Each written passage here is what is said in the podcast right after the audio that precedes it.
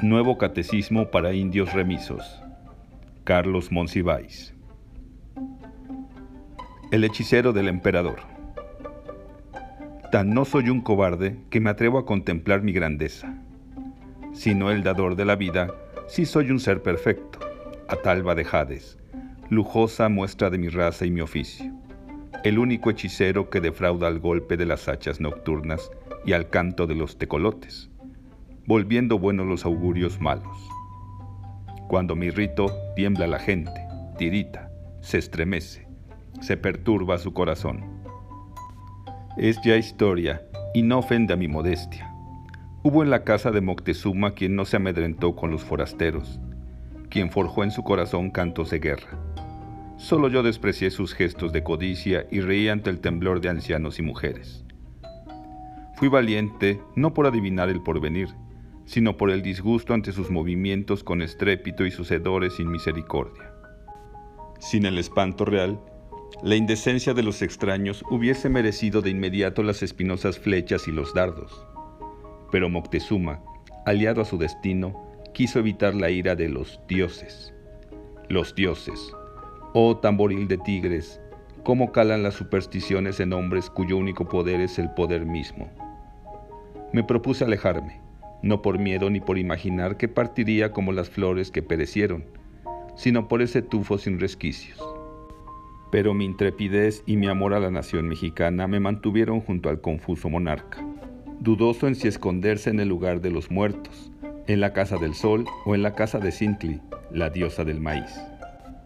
A la hora en que Cortés y su vindicativa pestilencia decidieron aprender a Moctezuma, yo dormitaba. El emperador mismo fue a despertarme. Haz que se vayan, evapóralos, murmuró el infeliz. Pensé en abandonarlo y sonreí, anticipando su palidez de sombra. Mas la memoria de hechiceros y guerreros antiguos dominó a mi ironía y pronuncié el encantamiento. El águila gritó, el jaguar dio gemidos, y los bárbaros dejaron de ser, como arrastrados por el río sin regreso. De su paso por estas tierras solo dejaron huella en el olfato. Desde entonces, el emperador no se atreve a sostenerme la mirada. Por desgracia, quienes, por rencores teológicos y mágicos, viven para afrentarme, alegan que mi incompetencia provocó la caída de Moctezuma. En el colmo, afirman neciamente que perdí la razón, que soy un renegado y que escribo estas líneas en el aborrecible idioma de los conquistadores. Fábula de la extraña moraleja que solicitaba una fábula devocional. Una vez apareció en el centro de la capital una moraleja que decía al pie de la letra, procuré ser, en todo lo posible, el pecador sin fe, incorruptible. Al principio, nadie la tomó en cuenta. A los pocos días, la obsesión en su torno era incontenible, y presbíteros y laicos de todas partes del mundo la examinaban tratando de imaginar a qué correspondía no parece el remate de una fábula pagana, se decían, pero tampoco el corolario de una historia piadosa. Y la perplejidad crecía, convirtiéndose en epidemia. Todas las noches en la plaza, distintos narradores urdían complementos maravillosos ante un público que aplaudía y silbaba. Pero ningún relato le quedaba bien a la moraleja, la forzaban en demasía, la desencajaban. Finalmente, los curiosos, encolerizados ante su ineptitud para develar el misterio y adjudicarle un digno y luminoso texto a la moraleja, se fatigaron y procuraron silenciar el tema eternamente. Cuando más, si se hablaba del género, citaban ejemplos amables y milenarios. Al mal paso darle prisa, o entre santa y santo, pared de calicanto, o no hay más ruta que la nuestra, que se adecuaban sin riesgo a decenas de miles de fábulas. Cuando se convenció que nadie la observaba, la moraleja dejó salir a su fábula y se tendió junto a ella en un rincón oscuro para disfrutar de su dicha sensual. La vaca sagrada y la mentira piadosa. La región disponía de un interminable motivo de orgullo, la vaca sagrada. Rotunda, de expresión distante, enemiga de las intimidades, ella todo lo sabía y lo que presumiblemente ignoraba formaba parte de lo que ostensiblemente callaba por modestia. Multiplicada por los honores, su mero aspecto era ya un festejo de la sapiencia. Joya del presidium, dolente de alto rango en los funerales de próceres y poetas, emblema en toda junta de notables. La vaca sagrada era, desde sus movimientos pausados, la apoteosis del talento recompensado, del profeta venerado en su propia tierra. Si algún consuelo cruzaba la región, ese era la mentira piadosa. A los cancerosos en último grado les recomendaba medicinas para la gripe. A los corruptos notorios los felicitaba por su buena fama. Entretenía a los pobres vaticinándoles la inminente desgracia de los ricos, sus hijos consumidos por la droga y la perversión, sus palacios saqueados, la turba linchándolos morosamente. Uno era su lema. Mentir no es solo abstenerse de la verdad, es salvar a la verdad del riesgo de la inexactitud. Fallaron las cosechas, se demoraron los créditos, en la región se aposentó la hambruna y de un momento a otro no hubo qué llevarse a la boca. Los niños desfallecían ante el espectáculo de sus madres desesperadas y hubo quien fingió agonía con tal de engullir una hostia. Quedaba una última provisión, la serena y robusta vaca sagrada, ya acosada en sus paseos por ojos rapaces y labios húmedos. Medrosa visitó a la gran estabilizadora mental, la mentira piadosa. ¿Qué me va a pasar? indagó la homenajeable. Siento el peso de las apetencias sobre mí, y los destellos que capto ya no son de reverencia sino de gula. Nunca desperdiciaba la mentira piadosa oportunidades de ejercer su ministerio. No te preocupes, no te sucederá nada. Te respetarán porque tú les permites elogiar sin dificultades a la sabiduría, los logros de este mundo, los aciertos jubilares. La vaca sagrada suspiró aliviada. No en balde el fundamento primero de su fama era su vocación de autoengaño. La mentira piadosa certificó lo acertado de su vocación y meditó conmovida. A como está el hambre, es la última vez que veo a tan noble figura. Pero la inhibición y el respeto ancestral contuvieron a los hambrientos y el sacrificio no se consumó. Al reanudarse el comercio de víveres, la vaca sagrada fue objeto de nuevos vasallajes y la mentira piadosa se degradó a sí misma confiándose en el agujero de las observaciones prescindibles. Del refrán que fue piedra de tropiezo de la fe. Ubicuo, a quien Dios no escatime comodidad alguna su vera, no fue en la vida terrenal hombre muy avispado. Presa como estaba de la obsesión por la cultura popular, que le hacía descubrir esencias y rasgos perdurables donde solo existen tristezas del músico ambulante o garabatos de aficionado. Sin conciencia de culpa ni miedo a lo banal, escudriñó por días y años folletines innobles, cartas de amor, tratados de magia y divulgó sus apreciaciones con el gozo reservado por sus contemporáneos a las obras teológicas.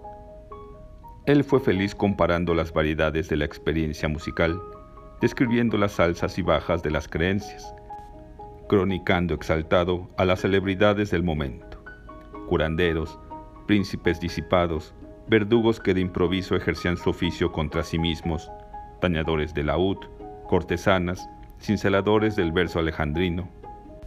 Él, sobre todo, se extasió de la glosa del refranero. Nada somos, decía, sin esta voluntad de síntesis de las generaciones, sin la acumulación de siglos resuelta en una frase. Oigan esto, tendiendo el muerto y soltando el llanto. ¿No se compende aquí toda nuestra civilización? ¿No se vislumbra en una sola línea el espíritu trágico de la época? Sea porque la monomanía es la forma más conocida de la beatitud, sea porque la santidad es a fin de cuentas una insistencia temática. Ubicuo consiguió por su entrega a lo popular el reconocimiento unánime de principados y potestades. Para no decirle sabio o erudito, elogios menores en aquel entonces, se le llamó varón de paz y caridad. Se le consideró arrellanado en la gracia eterna y, al cesar su democrática vigilia, se tramitó su canonización. A la jerarquía celeste, San Ubicuo trasladó su persistente amor por los fenómenos de masas de inmediato, obtuvo la encomienda. Examina las diferencias estructurales entre justos y pecadores. Se sumergió en una investigación laboriosa y, al cabo de numerosos errores y ensayos, presentó un informe que fue muy alabado. describió a los justos víctimas del orgullo de su condición minoritaria y embebidos en las sofisticaciones litúrgicas. Mostró a los pecadores enajenados por sus pasiones y el consumo pasivo de la tradición oral. El dictamen fue equilibrado. A los justos los pierde el elitismo, a los pecadores los manipula el imperio de los sentidos. En su lucha por extirpar la ya inconveniente división cultural entre cercanos a Dios y alejados de su mano, Ubicuo promovió la elevación de la paremiología, o ciencia de los dichos emanados del hombre, como añadía por respeto a la ignorancia ajena, al rango de ideología de la unificación. Sus hallazgos se multiplicaron. El cielo es un gran refrán inadvertido. El perdón de Dios es la admisión teológica de que más vale tarde que nunca. Amonestar a un ángel es hacer el bien sin mirar a quién. Obstinado concluyó, y no hay verdad mayor que esta. Santo que no es visto, no es adorado. Y en seguimiento de tal confianza, Ubicuo centuplicó sus presentaciones. Bendijo a caminantes solitarios o en grupo, amenizó veladas metafísicas y reuniones familiares. Les concedió versiones exclusivas de sus proezas a los agiógrafos en boga. Posó interminablemente para los hacedores de estampitas. Frecuentó catedrales y capillas semiabandonadas, visitó los sueños de todos los pintores. Pero ni el examen de los refranes auspiciaba la cercanía de justos y pecadores, ni el estatus de ubicuo se modificó. Porque al sentirlo tan ocupado, no se le rezaba para respetar su tiempo y nadie se puso bajo su advocación, porque, de cualquier modo, todos confiaban en encontrárselo esa misma tarde el teólogo de avanzada y su repertorio anacrónico. Si había alguien orgulloso de su espíritu contemporáneo, era el teólogo de avanzada. Creía que todo dogma era cuantificable. Verificaba las correspondencias entre la física y el sermón del monte. Sostenía que un milagro no viola sino amplía las leyes de la naturaleza. Y no se oponía a declarar simbólicos o alegóricos los textos bíblicos juzgados inexactos o falsos por la razón pero al teólogo de avanzada lo acompañaba la mala suerte. Bastaba su presencia en una boda para que por ensalmo se multiplicasen bebida y comida. Salía al campo y lo seguía una orquesta de seres inanimados. Decía una agudeza y la víctima de su chiste inofensivo se retorcía de dolor al otro lado del océano. Durante una sequía imploraba por agua y tras 40 días y 40 noches de tormenta incesante, muchas especies desaparecían para aflicción de zoólogos y ecólogos. ¿Cómo es posible? se preguntaba. Yo, el teólogo de avanzada, hago a pesar mío milagros fuera de época. Di un discurso en la universidad sobre el Evangelio y la rotación de los astros, y en la primera lección oscureció a mediodía y llovieron del cielo focas y jirafas. Anhelo el diálogo cartesiano y me aclaman muchedumbres fanáticas. Nadie, absolutamente nadie, toma en serio mi intento por hermanar la religión y la ciencia. Mientras se lamentaba, llegó una carta de la Academia de Investigación notificándole el rechazo por acompañar su solicitud con demostraciones precientíficas. Irritado, el teólogo de avanzada lanzó una maldición y todos los miembros de la academia se convirtieron en sapos de piedra. Por una vez, el teólogo se alegró de sus poderes a la antigua. El monje que tenía presentimientos freudianos. Desde la hoguera te celebro, Señor, porque el hedor de mi propia carne y los rezos hipócritas de mis antiguos compañeros de la orden, y los rostros alborotados de la plebe y el dolor de los pocos que me quisieron, no alcanzan a enturbiar mi propia dicha. Desde el principio tú me apartaste del mundo, y ni virreyes ni obispos, ni oidores ni marquesas igualaron mi contentamiento en la bendita cofradía.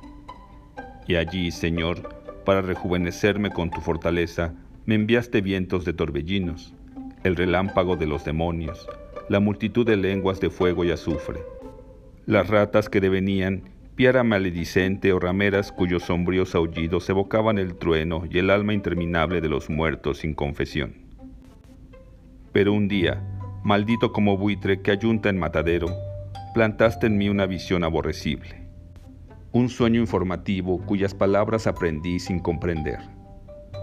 Los demonios que vences con regularidad se llaman pulsiones de la libido. A los dragones que enardecen tu soledad puedes decirles traumas. El amor por tu celda no es sino una vulgar claustrofilia. Las alucinaciones que emergen desde lo profundo a la altura de tus ojos, empavorecidos, no son sino proyecciones. ¿Para qué, Señor? ¿Para qué se me explicó que Satán es, si algo, apenas un pozo inexplorado de cualquier espíritu, el inconsciente de siglos venideros? Tu mensaje, Señor, me arrebató el sosiego y las revelaciones incomprensibles me circundaron como un mar de vidrio o un océano de arrepentimientos. ¿Y quién, en esta capital de la Nueva España, será feliz sabiendo que no es el maligno quien lo acecha, sino profanos ajustes de su personalidad. Por eso te recé, Señor, rogándote que no me adelantases a mi tiempo, que no destruyeses mi credulidad con anticipaciones que devoran siglos. Y mi fe no retornó, y por noches enteras murmuré los nuevos nombres que me fueron expuestos. Y una tarde lo conté delante de mis hermanos de congregación y heme aquí. Señor, semejante a un hacha encendida, roído y enredado por el dolor, incrédulo ante mis sensaciones, pero feliz porque esta destrucción me acerca de nuevo a ti y me permite reconocerte entre las llamas. Prefiero ser contemporáneo de mis lamentaciones y mis llagas y mis gritos agónicos que visionario del día en que los demonios recibirán otro nombre y pasarán a ser datos inciertos en la aritmética de la conciencia.